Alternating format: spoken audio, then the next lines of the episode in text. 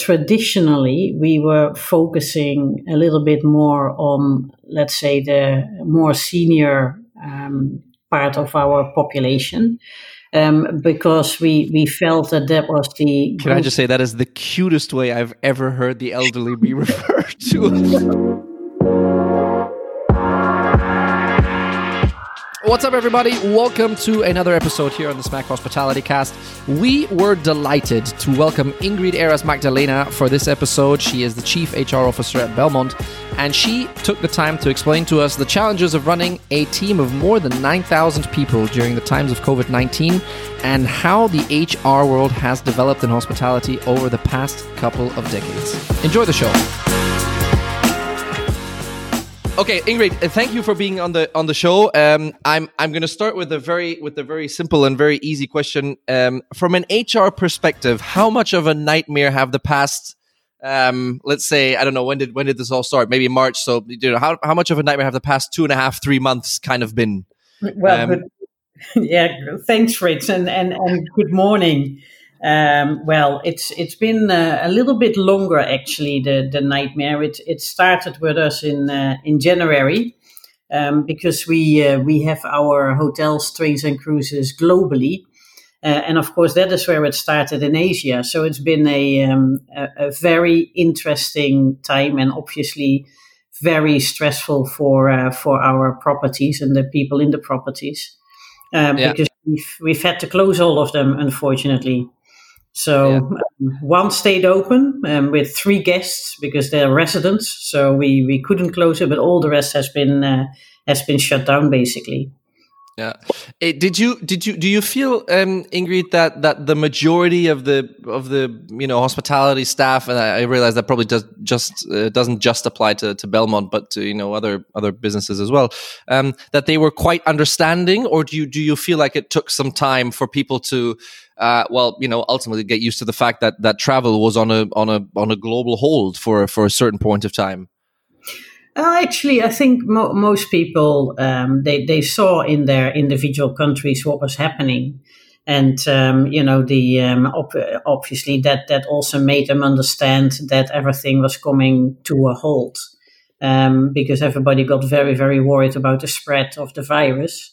Um, and um, you know, even though people were hoping that this thing, uh, including myself, I, I initially I, I, thought it was only going to be a couple of weeks, but um, it, when it started to spread from the east to the west, slowly, slowly, it was clear this was going to be something that we were in for uh, for a bit longer. So, yeah, people have been pretty understanding, especially towards us. I mean, I've been very, very impressed with um, our employees globally because they they have really really um, played ball and uh, they've understood that we've had to take some difficult decisions, which I can talk about a little bit more further on.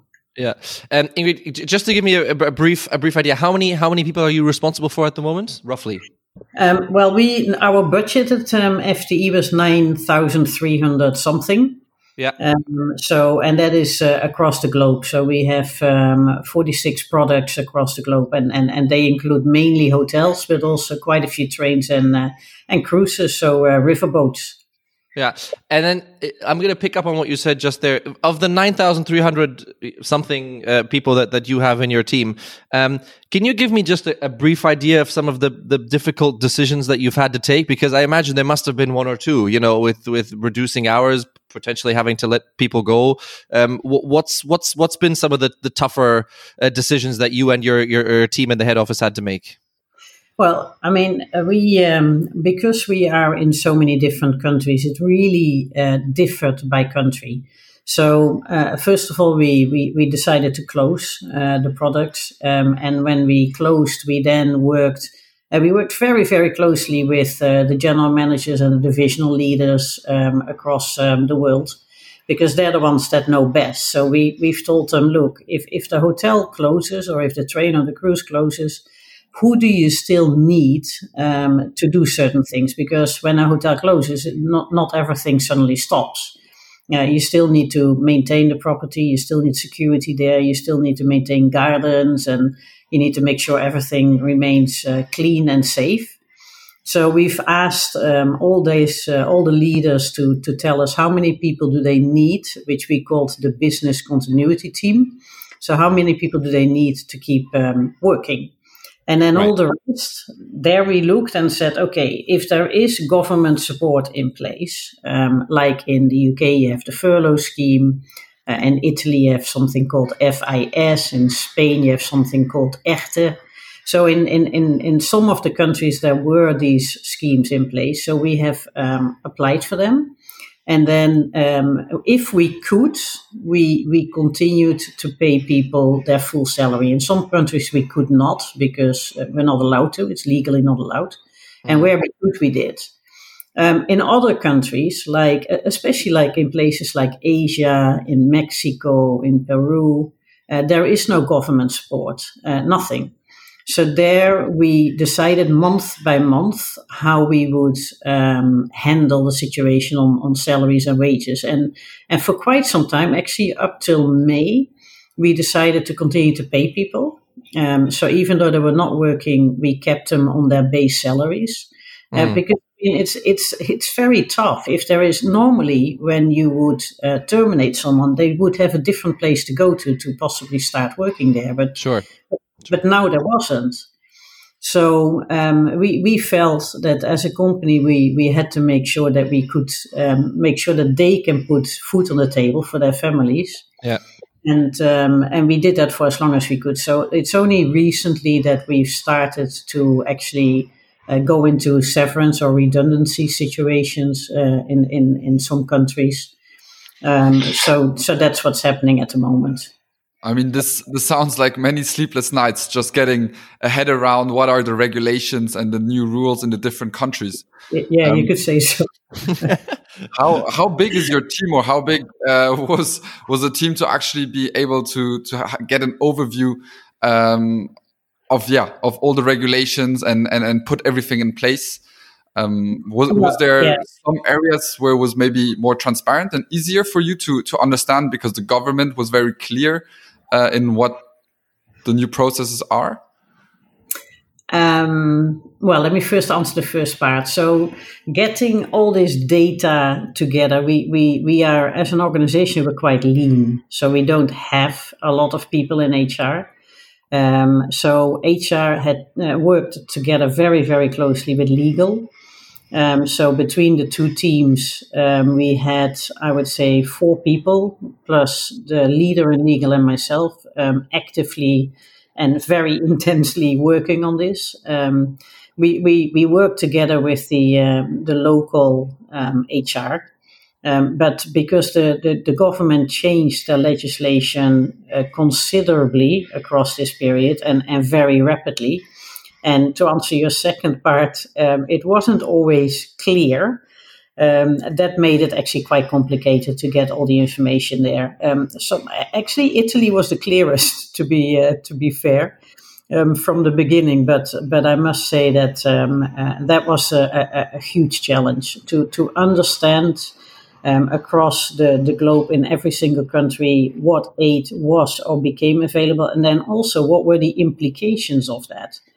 Um, because in some countries, if you use government aid, that also means at the same time that you um, um, uh, you protect the employees for a long term for potential um, severance or redundancy.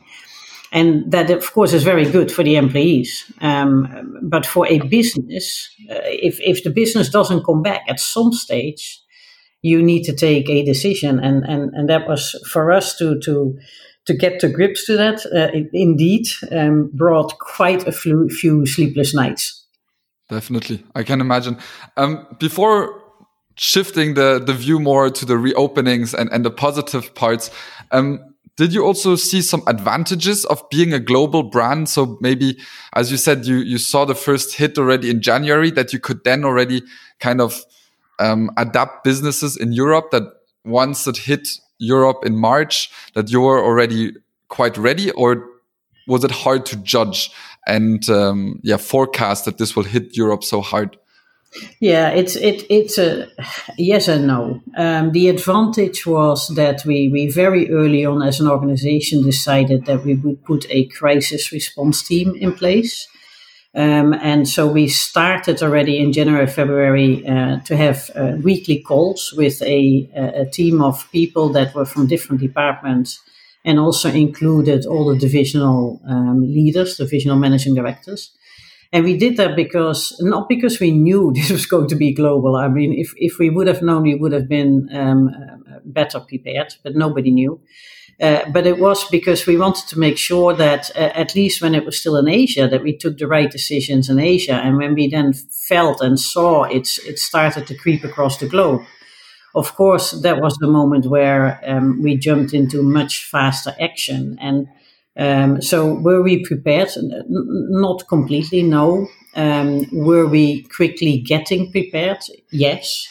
Um, and and that is what you know. One of the things that I that I think is really important to mention that um, the fact that we are a a close group of people that that speak regularly and that that really respect each other has has very much helped because that meant that that everybody um, jumped on board and, and, and everybody was was uh, into you know getting the best result out of this situation and and again, and I think it's really important to mention that that, that I've been so impressed by the reactions of people that uh, the employees at every single level um, have been understanding, have been very cooperative. I mean, we've we've put measures in place with reducing voluntary asking for salary reductions. Uh, and and everybody always just you know w- went with it, and even better, people offered to do more. So there was a lot of uh, camaraderie across the globe, which which I think is great. And the the other thing we saw, and that's maybe a silver lining before we go into the uh, reopenings. The other thing we saw is that um, so many people uh, stepped up to the plate in one in helping their communities. So you know we have so many examples of people doing that and and and and making sure that the people who were less lucky were looked after. Um, and also internally, um, we, we did a lot of efforts in keeping people engaged, in um, making sure that their well being is okay. Uh, we, we very quickly put up an online academy where everybody who was working or was not working had a possibility to to de- develop themselves further, to, uh, stay up to date with what, what was happening. A lot of regular communications. There was so much that was very quickly put in place across the organization to, to just make sure that everybody felt, look, we're in this together and we want to get through this as well as we can. And, and, and honestly, that was a, a heartwarming realization. So it, there was not only bad things. There's definitely not only bad things coming out of this. There's also a lot of good and a lot of learnings across the organization.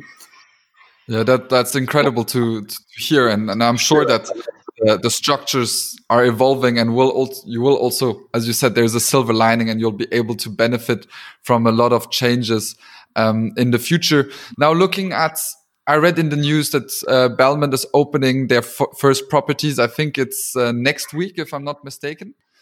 Uh, yep, we're opening um, a, a, couple of them. Uh, the week it's the week afterwards, I think. No, the nineteenth. You're right. The nineteenth are the first two properties in uh, in Italy.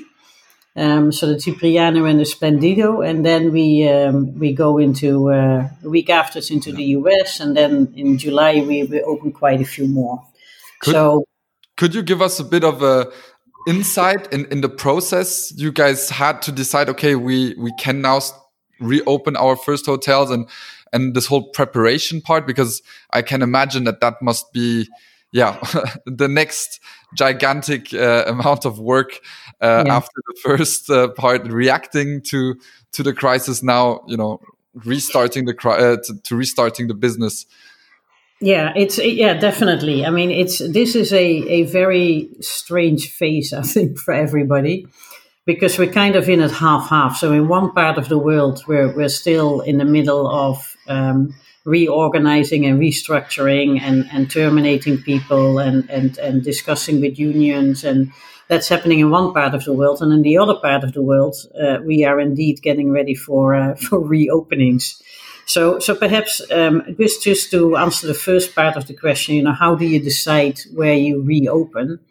Um, what we did is every month we had um, asset reviews, so asset management reviews. That's what we call it. So with every single property, we, we had like four days where we spoke to every property to talk about what is your uh, forecasted revenue and um, you know where is that revenue coming from because um, if people were um, forecasting lots of revenue coming from uh, places like the US and the UK and, and internationally, but the airports were still closed, then um, you know that is not likely that it's going to happen. So we really went to, through very very detailed uh, forecasting meetings to to decide whether it makes sense to open. And in some of the countries, we have a large domestic market, and, and that is where we decided that we could potentially open earlier. Um, in other countries, we, we don't. We, are completely relying on international markets, and there we've delayed the openings to September, October, and sometimes even decided not to open for uh, for 2020. So, so that's how we got there, how we decided which properties to open. Um, now, what does that mean? Um, it's it's you're right. It's it's a lot of work. So um, we we've pulled together a uh, a guide which is focusing on what do we need to do to make sure that our guests feel safe. Um, and there's a lot of, of course, there's a lot of measures in place that that have to do with uh, hygiene, uh, with safety, um, with training of the staff, um, with with with making sure that our guests feel that um, they they can come to our properties and, and and just be completely safe. But we also had to look at how do you bring the employees back, because that's that's another story. Because of course, you know there are many employees who can't wait to go back, but there's also those who are still scared um, and they may not want to use public transport. And uh, you know there is there's a variety of, of, of measures we had to take there. Um, so it's a it's a whole package of how do we make our properties um, safe and, and hygienic, and we work together with an external organization to help us drafting guidelines uh, and literally um, place by place. So what do you do uh, in a reception area? What do you do in a restaurant? And then eh, look at it country by country because again there the legislations are different by country.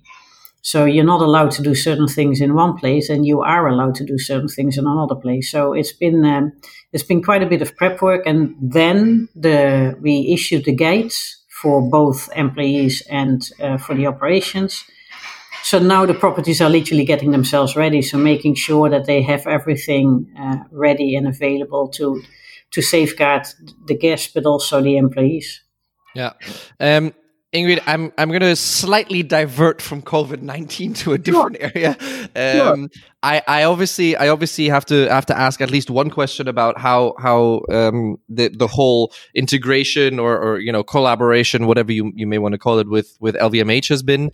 Um, mm-hmm. I I remember when when we were last in touch, um, it was still Belmond Belmond. Um, yeah. So so I, I do want to get your take on on you know how how being um, you know integrated or connected with with LVMH has has has changed things or frankly has it even changed things, or is it just you know a, a different scenario? Um, and and you know if, your your opinion on that topic as a whole because um, I I'm I'm not spilling beans here if I'm saying that you were you were there when Starwood um, you know was was slowly transitioned to towards towards Marriott. And and now you've you've been I, and I realize the two are nowhere near comparable but um, you know you've you've you've got your fair share of experience of you know changing changing ownership if you so want. Um, can you give me a, a, quick rundown on on on you know how that's been and um, and whether Belmond and FAT has even benefited from it because clearly you know if there's one thing that LVMH stands for it's clearly the aspect of luxury, and and um, that that I think goes in hand quite nicely with what you guys stand for at, at Belmond. Well, I mean, to start with the end, have we benefited? Absolutely. Uh, let's let's start with that. Yeah. Um, and and uh, that is in a variety of ways. Um, one of them is linked to um, to COVID, of course, because um, if, if, we would have been by ourselves on our own feet on the stock market during this process, since we own all our assets or the majority yeah. of our assets, yeah. we would have been in deep trouble. Mm. Um, now, uh, with having an organization behind us and, and who is very supportive, um, that that made a difference. So so let's let's let's just from a purely um, financial point of view, a huge difference. Also from a um, you know people know LVMH as as luxury. And yeah. and we are luxury. So from that, it, first of all, it's a it's a very nice marriage of, of two companies. And yes, of course, it helped because it put us more on the market and on the map. People people got to know us um, a, a lot faster um, through this because when it was announced LVMH acquired Belmond, that, that had a huge impact. Now, um, the, perhaps it's the best way to compare it is, is perhaps not Starwood to Marriott because I, I had had left towards the, the beginning of that process. Okay. But um, I was I was very much involved. Uh, or actually, I was uh, leading the HR efforts when Starwood uh, acquired Méridien. Okay. And that was a very good um, uh, integration process, an acquisition and integration process, whereby they were fully, Méridien was at that time fully integrated in the company as a separate brand and uh, structures were aligned, um, uh, the, the whole brand was updated. So it was a full integration. And, and that is not how LVMH works. So LVMH is very much um, they they acquire uh, brands companies that they absolutely believe in, and we're and we're very happy and grateful that they decided to uh, to acquire us. Um, but but they work from the principle that you remain um, a, a separate company, so you you run your business, but you're not independent from them. So they are there to support. You're, you're there as, an, as, as a part of their company. Um, they, they are there to give advice, uh, they're there to guide, but they're not there to run your company. And that's a very big difference from how integrations go normally. Um, so uh, we know that there is, uh, and of course there are certain things that we need to align on with how uh, how LVMH works. Uh, but in principle, they've said from the beginning, um, you guys continue to run your company. That's what you're good at. That's why we acquired you. We, we, we believe you're doing a great job there. We, we can just um, add something to you uh, and not take things away. And, and I think that's a, a very interesting way of, uh, of integrating companies into your, into your portfolio. And the, the, the experiences so far have only been positive. I, I, I cannot say, uh, I cannot fault them. Mm. Um, they've, they've been very supportive. Um, the, the senior team makes themselves available. Um, we have regular calls with them. Um, we, um, we, we get their guidance. They, uh, they learn from us and we learn from them. So it's um, it's been a, a, a, very positive process, and and and honestly, we're very grateful to be part of them. Yeah. Um, tell me, Ingrid, from a, from a, from an HR perspective, I, I would imagine. Um, was there was there nonetheless that that now you're obviously wiser because you you know that the integration works and and and for the reasons you've just explained it was a, it was a good move for everyone. Um, was there though anyways some some you know some skeptic voices um, and and how do you as as the as the you know the per, the people the, the person who ultimately the people will turn to because you know you are in charge of the HR um, how do you how do you navigate through something like that? Because it's, you know, as you said, it was a very prominent move. It was all over the press, not just the um, the, the, the, the hospitality related press, but even the, the national press in, in, in most yeah. cases. Um, and and then, you know, what do you say to those people that that come to your office or give you a call or send you whatever, get in touch with you and say, listen, um, can you give me a little bit more info on this because I'm I'm I'm scared that as part of as you know becoming part of this this global um, um, company um, that you obviously were before as well, but on a different scale. I'm scared that things are going to change. It's going to become less personal. Um, was there any of that? And if yes, how do you how do you deal with that as the as the, the HR leader? Well, I think there's two things that are key in situations like this, and that is tone at the top and mm. regular communications. Um, and um, the, the, the, when when we started the strategic review, of course, there was a bit of worry in the organization because there were sure. hundreds of companies interested in us and and, yeah. and a, a, huge variety. Um, then there was a, a, an extended review where we, with a limited group of um, companies, we we had regular calls and we provided information and uh, lots and lots of questions. Yeah. Um, but you know, the tone at the top. We, we did two things throughout the whole process, and that was. Uh, throughout that process, but also after we knew um, it was going to be LVMH, um, that, that the tone at the top was always um, whatever is going to happen, it's going to be for the good of the company. Um, so that's what, always what we maintained as a tone. We never created panic. We never eluded. Um, you know, we're, we're also a bit insecure about what's going to happen. We always maintained this voice of whoever's going to acquire us. Nothing is going to happen with you at property level. Right. Right. Because I mean, hotels are hotels, and they need to be run. They need a GM, they need operational people, they need room Sure. attendants. They, so, so that's that, that's always been the tone. Um, the second thing that we that we did is uh, is we kept them we kept all the employees up to date regularly, and and that was through podcasts of our CEO of Roeland. Yeah. Um, it was um, through communications through our intranet.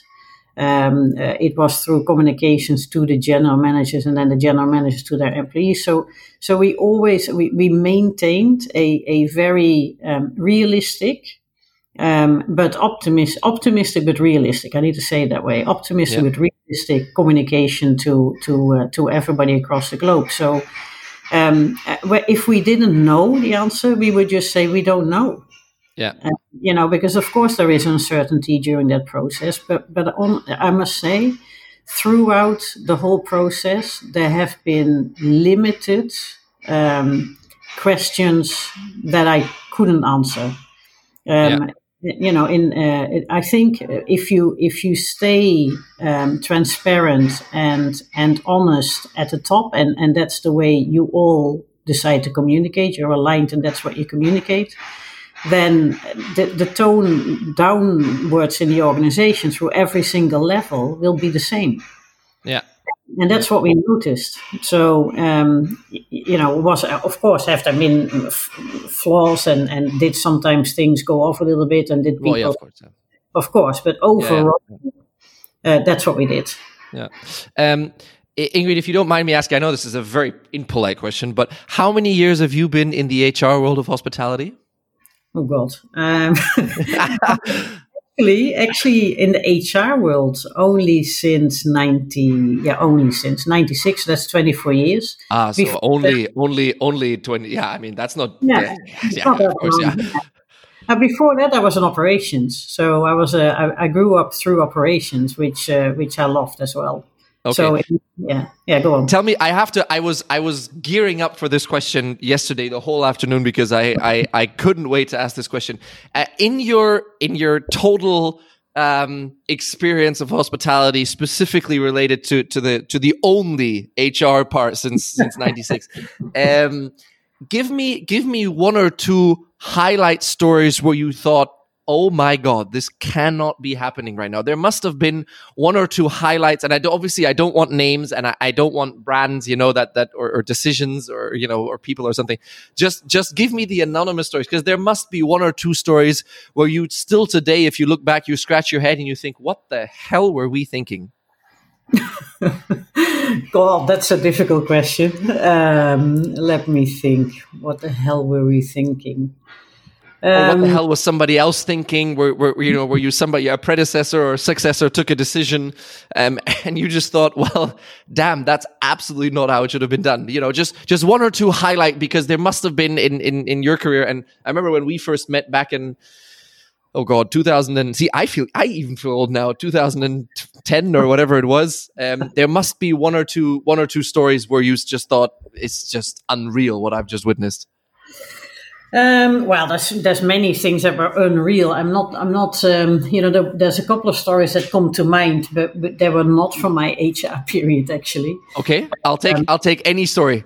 Yeah, um, you know in the um, okay, this is a story a long way long way back. It's actually one of my first experiences in the UK as a duty manager, and um, I was working in this hotel and it was my first shift ever as a duty manager. So you can Yeah. you can imagine how, how much of an impact this had on me. I never forgot. And um, I got a phone call uh, towards uh, 11 o'clock from the, uh, the head barman. And the head barman said, Look, I, I, I have a bit of a situation here. I have a lady in the bar and she has been drinking slightly too much. Um, the problem is that she has an artificial leg and she has taken it off. and, and I don't know what to do. so there I was, you know, the youngster on her, her first duty management shift, um, going into the bar and, and approaching this lady who was clearly um, not intoxicated. Well over the driving limit. Yeah. yeah. Okay. And um, so I, I tried to, you know, so I told her, look, you know, uh, unfortunately, because you, you, you are over the limit, we, we are not going to serve you any alcohol anymore. And I need to ask you um, to leave. But I can see that you've uh, taken your leg off. Can you please put that back? so she uh, she got slightly upset and and and, and pulled the, ba- the, the, the the leg underneath her skirt. Um, but at that time, those were I don't know if that's still the same, but you needed to. Um, it's like with a belt, so you needed to tighten them, and she didn't do that, so she stepped, and and of course she fell. Right. So I thought, okay, what, what, can I do now? So I called, there was a, a, police station behind the, the property. So I called the police station, said, look, you know, don't come with six guys, please. Just send one, one, female officer and, uh, and let her search her bag and perhaps bring her home because uh, no cab driver would take her because they were all like, what are we going to do? So, um, so I called the uh, so, so I called them, spoke to them, and of course they uh, they they were bored out of their. Um, with twelve men. yes, they came with a, a, little van with plenty of um, uh, male and one female police officer. So the moment they entered the bar um, and they spoke to her, the lady, the legless lady, um, got got very upset and actually started to swing with her leg around and guys. I mean, honestly, I was. this was a, a, situation I will never ever forget. So um, yeah. yes, eventually they they brought her home. Okay, I was so, going to say, did, did, she make it home in the end, or yes, she did. She did. Yes, she did. Okay, um, Ingrid, let me th- thank you for the little excursion. Um, tell me, tell me, Ingrid, if you if you look at HR since since you know the time you got into it in, in the in the late nineties, um, how has it changed? Because I imagine you know with with the various different steps that that have come along, you know, globalization, then digitalization, um, you know, there's there's so much change now. The the, the attitude you've been you've saw uh, you've seen generations uh, go through hospitality. I imagine there's probably people where you um, from their first uh, traineeship to GM, you probably still are in touch with them. Um, tell me tell me how that whole process has changed because I, I you know I can only speak for our generation, but obviously we're a very peculiar type of generation. We brought thing fun things like work life balance into the discussion and all of that nonsense, but. Um, tell me tell me your your perspective on HR today versus HR when you when you first started. Well, it's it's night and day for it. It's it's night and day. I mean, when I when I first started in HR, it was still called personnel. Yeah, and you had a personnel officer who, who very frequently was actually a joint role with uh, the, the the PA of the GM. Yeah, and that was and it was purely admin. It was um, hiring, firing, files. That was it. And then it moved into personnel and training. Um, so that was then training was added into the uh, into the whole mix, and, and and then it moved slowly, slowly into uh, an, a proper HR role. So you know now nowadays, and, and that was indeed starting when when we met at the time. Yeah. Uh, nowadays, it's it's a real strategic role, um, and and I, I see it as that there is like um, a strategic team, a strategic leadership team at the top, and HR is a, is a very prominent member of that, um, or should be in all cases a, a prominent member of yeah. that. Uh, because at the end of the day, um, you know, it's the people who do the work. So um, it, it's kind of important that uh, that there is strong leadership there and and lots of things have changed. Um, nowadays, we have um, all these different generations in the workforce, and I'm not sure if I was talking about it at the time when we met, but but I have been talking about this for quite some time now because. Um, that that brings its own unique challenges, and and you quite rightfully said the work life balance. I mean, that is something that um, it, the older generations that are still in the workforce they, they didn't, they never thought of that. For them, uh, they went to work and they did whatever they did to do their job well, and, and their private life was, was like a, a, a second, took the second um, role. Mm. So work life balance and integration of that, uh, I, would like to call it work life integration, is, is, is, is a big thing. Uh, nowadays, uh, of course, and then of course diversity and inclusion. Um, you know, there is still some residue of the glass ceiling in place, I think, and, and diversity and inclusion has taken on a much bigger scope now. Um, the, the different gender, the gender issues, the identity, uh, the ident- different identities that are there now, and well-being has taken a, a huge place now in in the work of uh, of HR. And of course, now um, with all the changes with AI, with robotics, um, you know, it's uh, algorithms, uh, data management, GDPR. It's it's become a very different kettle of fish. Yeah. Um, so yeah, there is a there is a lot of different things happening now that were not happening in in in '96 really. Um, Ingrid, let me just throw in one one side note on, on what you just said there, just to have your opinion on this. I, we we don't want to get too political on, on the on the show, and, and for, for various reasons, obviously, because we don't want to step on everyone's toes. But um, in light of recent events and, and what you just said, the whole gender and, and you know racism and, and, and all of that whole cosmos of of very sensitive and, and, and truly relevant HR topics. Um, explain can you can you just shed some light on that for, for me as well? Because obviously with with what happened or what is happening in the US or the, the recent events there um this the, it seems like we are constantly reminded that every time uh, you know we think that we've made some progress and and it's clear that that women are just as if not more capable um, to take on certain leadership roles and and that obviously it should no make no difference if you're you know black white chinese um, ginger in my case um, whatever it may be um, it, it, you, you should all get the equal chances. In your in your very professional opinion how close are we to equality? Or or should i rather say how far away are, free, are we from it? Well it's um, it, i find it very difficult to answer you know. Yeah. Um, in in my in my personal life, um, I'm I'm married to a, a lovely uh, gentleman who is himself from the Caribbean. Yeah, and um, I, I, still we still experience in our personal lives that we're not there yet, mm. unfortunately. Yeah. Um, in my professional life, um, we're not there yet either. Um, but I do believe that there is a um, there's definitely. I mean, from the company, we, we, we clearly we don't accept um, any racism or discrimination, and, and we think it's it's it's totally not uh, done nor uh, okay in the company. Um, do do do sometimes things happen? Yes, they do because people are people. Right. And, um, you know, un- un- unfortunately, I think um, the, the world is not, uh, is definitely not there yet. But I think there's a lot of awareness. Um, there is now a lot of people who dare to stand up for it and speak up about mm. it. Um, diversity and inclusion, like he quite rightfully said, has, has taken on a much broader scope now. It is no no longer only about the gender, but that there's a lot more at stake. Um, but we've got years to catch up on. Um, you know, there is uh, there is years to catch up on, on, on also because some um, people from different races and cultures haven't had the opportunities to get the education in the in the, in the past years and may therefore not necessarily be be um, readily available for certain roles.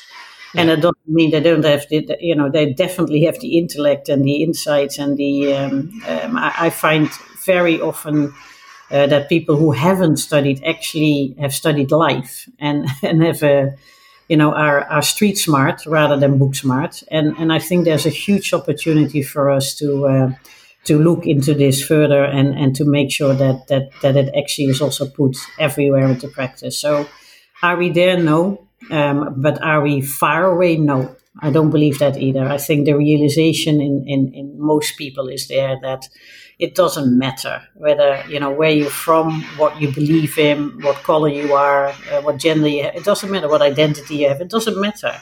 People are people. You know, and yeah. this one, one thing, Fritz, and, and maybe for, for all the HR professionals that may be listening to the call, um, rightly or wrongly, I have never ever um, looked at what someone's education is. So when I hired, um, for me, the only thing that an education means, which is of course important, but it, but it means to me that people are able to learn and study and remember and recall certain things. They have a they have a certain, uh, you know, they've shown that by by passing their exams. Right, right, yeah. But it doesn't mean if you don't, if you didn't have that education, that you're not equally capable and that you cannot do that either. You just haven't had the opportunity right to, to get that education. So to me, it's more about the person than it is about the certificates they bring when they come for an interview. Yeah, yeah.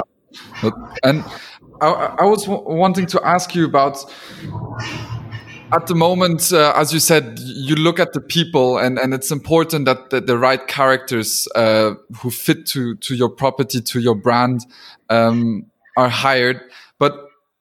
When I look at the industry, and, and I just read a report last week about um, staff wanting to leave the hospitality industry more than ever, um, especially now with the new regulations and all of that.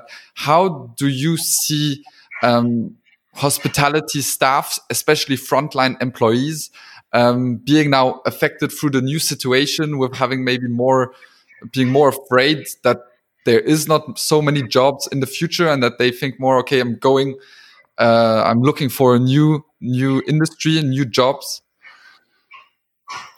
Uh, I, I, listen. Hospitality has been there forever and will be there forever. That that is my my my very sincere belief. So I don't think that there will be a time where there is not going to be hotels or restaurants or bars. They will always be there. Now, um, I, I, still um, I'm an optimist. I'm I'm not uh, using the words the new normal. I don't believe this is a new normal. I believe this is the in, in, in intermediate normal.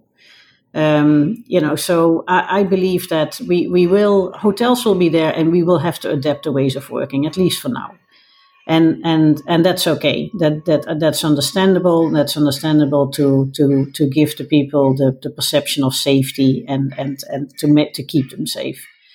Um, perhaps in our brand at Belmond, we, we're in a slightly different situation because um, when I look at the people who work for us and when I listen to them, um, we, we, do engagement surveys every year, and, and, and people just absolutely adore their properties and, and, and the brands. Um, they have a, a very personal um, uh, connection to where they work. And I and I and, and again I'm an optimist. I don't believe that's going to change just because of what's happened right now. Um, we we have guests calling us, asking us, uh, when are you opening again? We, we really want to come to you guys. We, we love it so much. We want to come. Now, will that um, will there be an effect? Of course, there will be. And and will it take time before we get back to normal levels in the business? Of course. Uh, but I, I I am kind of believing, not only hoping. I think I, I believe that um, from an employee point of view, at least in, in, in our brand, the impact will be limited because people believe in the property and they believe in, in the brand and and uh, and and they've seen that we looked after them and I sincerely feel that they will look after the guests and after us. Now, overall in the industry, uh, does it have an impact? Yeah, it has an immense impact. Um, you know, the, the distancing, the social distancing, which is very different across the globe. Um, yeah. So in some places it's one meter, in some places it's one and a half, in some places it's two. Um, that has an immense impact, and and and and for some businesses detrimental and and very very sad. I mean, if you look at all the the Michelin star, I mean, if you look at the Michelin star, and if you look at the smaller hospitality, so smaller hospitality if they they need to keep the social distances, many of them will go bankrupt, and that will have a, mm. a, a very bad effect on the world, mm. and very sad.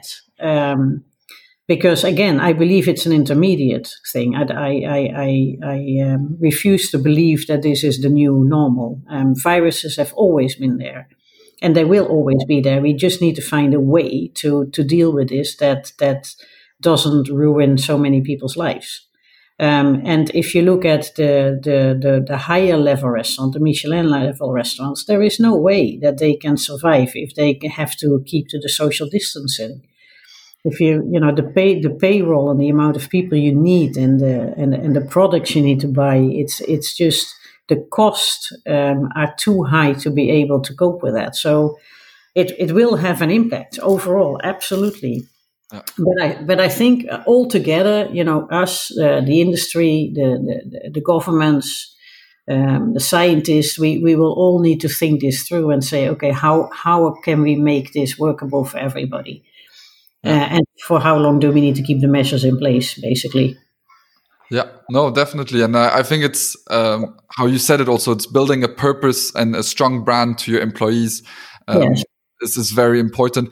I would like to to shift a bit the the perspective from the employees to the guests, and yeah. also to new new kind of um, ways of getting inspired to travel. Now it's the time we're all in uh, still at home, and we are looking at where do we want to travel next. And you guys uh, have introduced uh, travel dreams, if, if mm -hmm. I, uh, yeah, augmented reality uh, about inspiration. Could you tell me a bit or tell us a bit more about um, why uh, you guys have started this because it's more on the Instagram channel, but typically I would expect, you know, luxury travel is maybe are, are is it a different guest segment or do you want or do you think that the older guest segment is also on Instagram? What what was the inspiration behind it and who do you want to to to talk to? Well, um, we we want to talk. I mean, tra- traditionally, we were focusing a little bit more on, let's say, the more senior um, part of our population. Um, because we, we felt that that was the. Can I just say that is the cutest way I've ever heard the elderly be referred to, the more senior part of the generation. That was very well done, Ingrid. Thank you, thank you. Um, because because we felt that perhaps these were the people that would um, um, enjoy our products most. But actually, we found over the years that over the last five and a half years I've been with Belmond that there's been a shift and that what we do is is our our properties and products they they allow people to step back and, and, and give themselves a bit of time. Um, in some of our uh, trains, uh, the Wi-Fi um, is not working or only in certain carriages. Now, what does that mean? It means that you know people get the opportunity to actually create time for themselves and, and for their families again. And it's it's uh, it, it it looks like that all generations are now desperately wanting this. So we, we are trying to find ways to communicate with, with all of them. So not with a particular segment, but actually with all.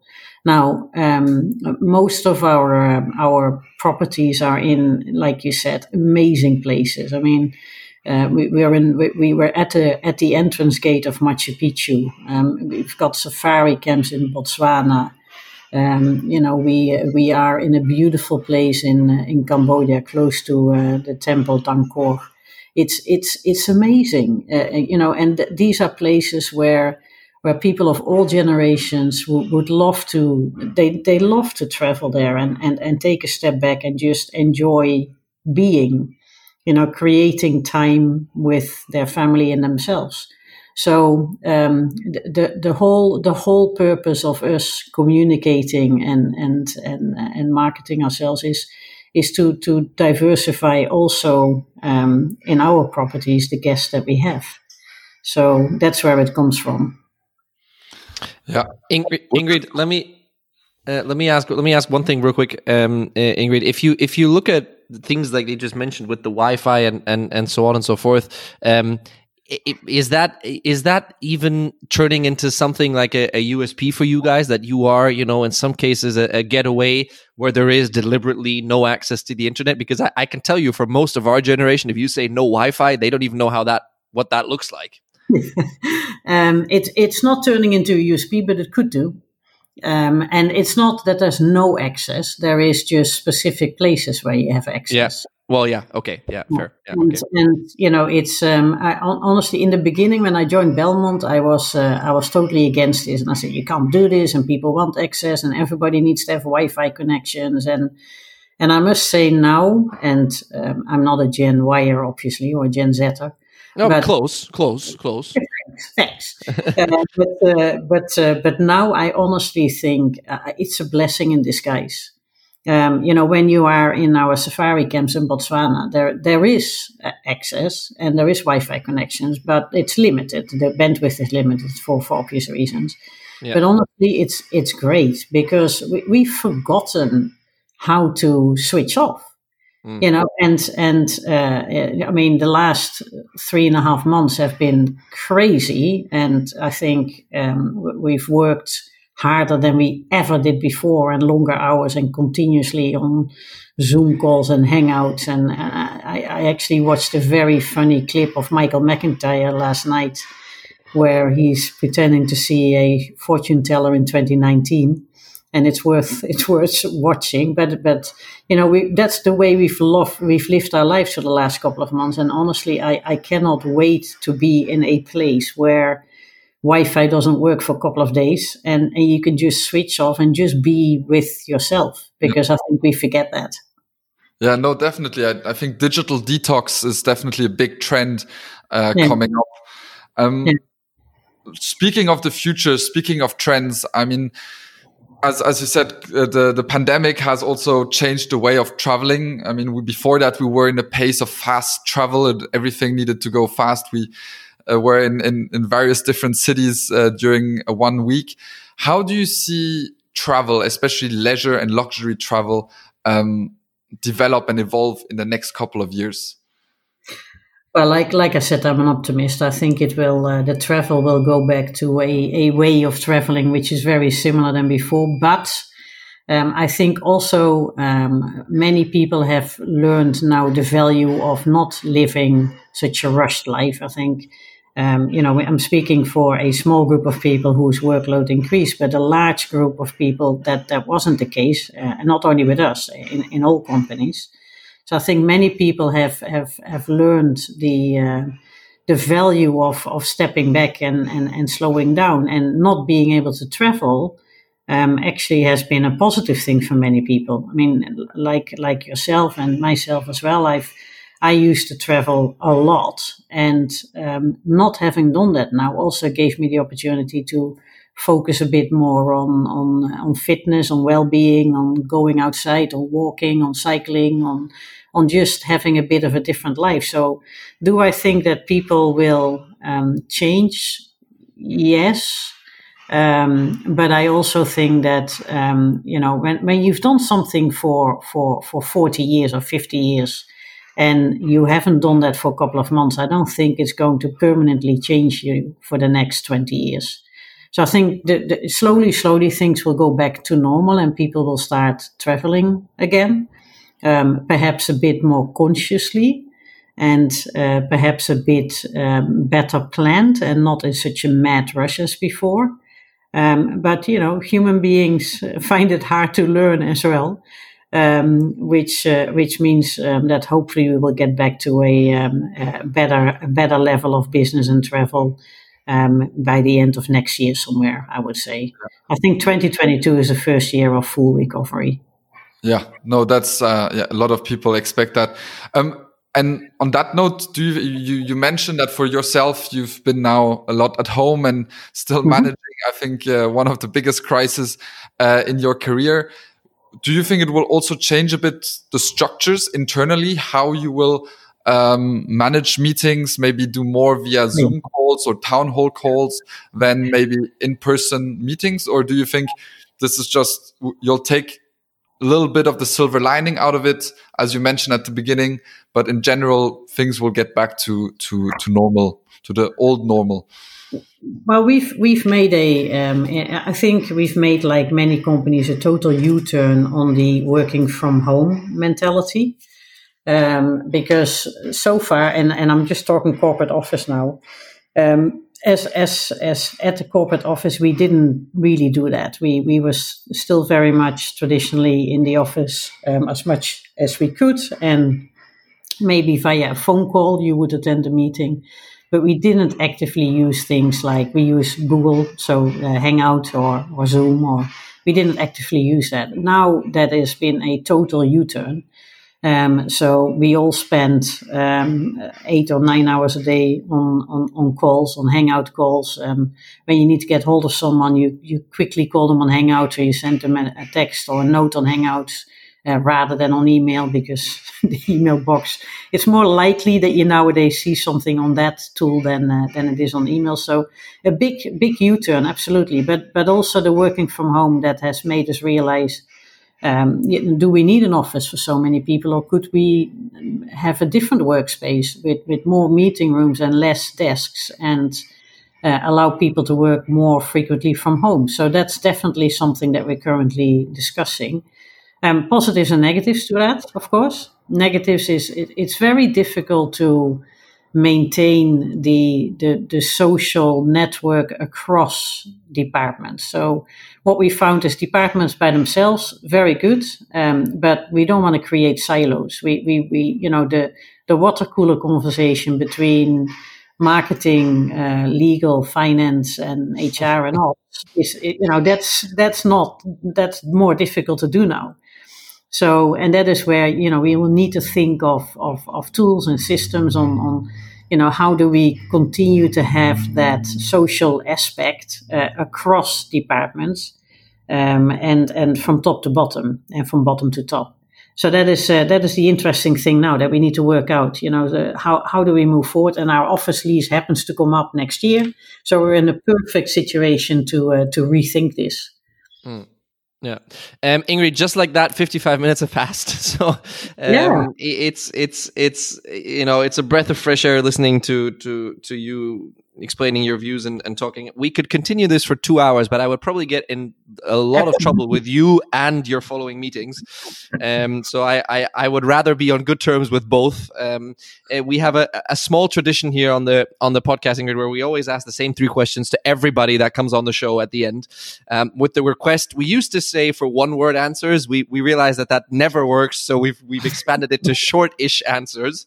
Um, okay. So if, if you if you don't mind, we will we will end with that. Um, I have a feeling I already know the answer to to the first question I'm going to ask you, uh, which is my favorite part about hospitality is. you don't know stewarding. Oh, do do explain now. That, that that one I need to have explained.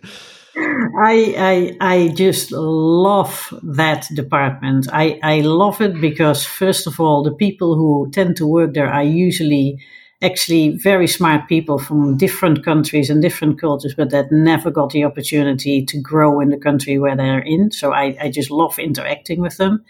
And I just love it. All this, you know, you see immediate results of your work. I think it's great. So I, I just love I just love the whole thing about it. So stewarding. I, I'm going to be very honest. I did not expect that one. Um, uh, the the um the, the the last the last business trip you took, Ingrid, where was that to? Cambodia. And the most memorable part about that trip? The team there. Um, the I actually went for a, a difficult thing um, to, yeah. to terminate someone there. Yeah. Um, but the team there was so warm and welcoming and, and open and caring. Um, it was amazing. And, and and we went. Oh, and well, sorry, one more thing. You see, it's never a short answer. I, I, did. I did actually get up uh, very early in the morning to see the uh, the sunrise at Angkor Wat, the uh, the temple there, mm-hmm. and that was out of this world. So yeah, very memorable.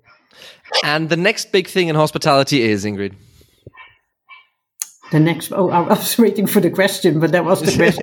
that is the question. Yeah, yeah, yeah. The next big thing in hospitality is um, more of the creating time, you know, to step more creating the possibility and the opportunity to step back and create time for yourself yeah. um, whilst you're looking after everything that you need to look after. Yeah. Yeah. Ingrid, I don't, I don't know how to say this in, you know, in bigger words than thank you, but it's been great to have you on the show. It's been great to hear your voice again after all those years. Um, do stay safe, do stay well, please. All the best to you and Belmond, and and thanks, thanks for being on Smack. Thank, Thank you, you and, and, you too, Fritz. And uh, lovely to hear from you again as well. And and I'm very proud of what you achieved. So well done. Thanks very much. Thank you. Uh, thanks. Thank you very much. That's it for this episode, everybody. Thank you for tuning in. As always, don't forget to check out what there is to know about Smack at smack.media or on our YouTube, LinkedIn, Instagram, or Facebook accounts. We'll see you next time.